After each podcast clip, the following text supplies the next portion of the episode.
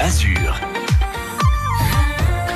On va se régaler. C'est un événement qu'on va vivre tous ensemble sur France Bleu Azur, le festival du livre à Nice, avec donc votre plus belle radio. Et Patrice Arnaudot, c'est l'occasion d'évoquer avec vous dès ce matin une librairie, la librairie Visconti. Una libraria che si trovava in Villa Vieja sul cours Saleia e che aveva delle tours che venivano dal mondo entier. Victor Emmanuel, roi d'Italie, le roi de Wittenberg, Maupassant ou encore Prosper Mérimée ont leurs habitudes dans la fameuse librairie du cours Saleia. À l'époque, la librairie Visconti est un salon mondain qui a tout prévu pour ses touristes qu'on appelle alors les hivernants.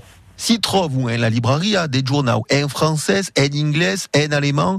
Il y a même eu un système d'abonnement. Et de cette manière, les hivernants prennent au quotidien des nouvelles du pays. Alors, accueillant le Gotha de l'époque, eh bien, Nice est l'endroit idéal pour une telle enseigne. Et d'intre une salle de conversation, une salle de concert, et fin d'un jardin, un vert paradis pour l'intellectuel et du monde entier.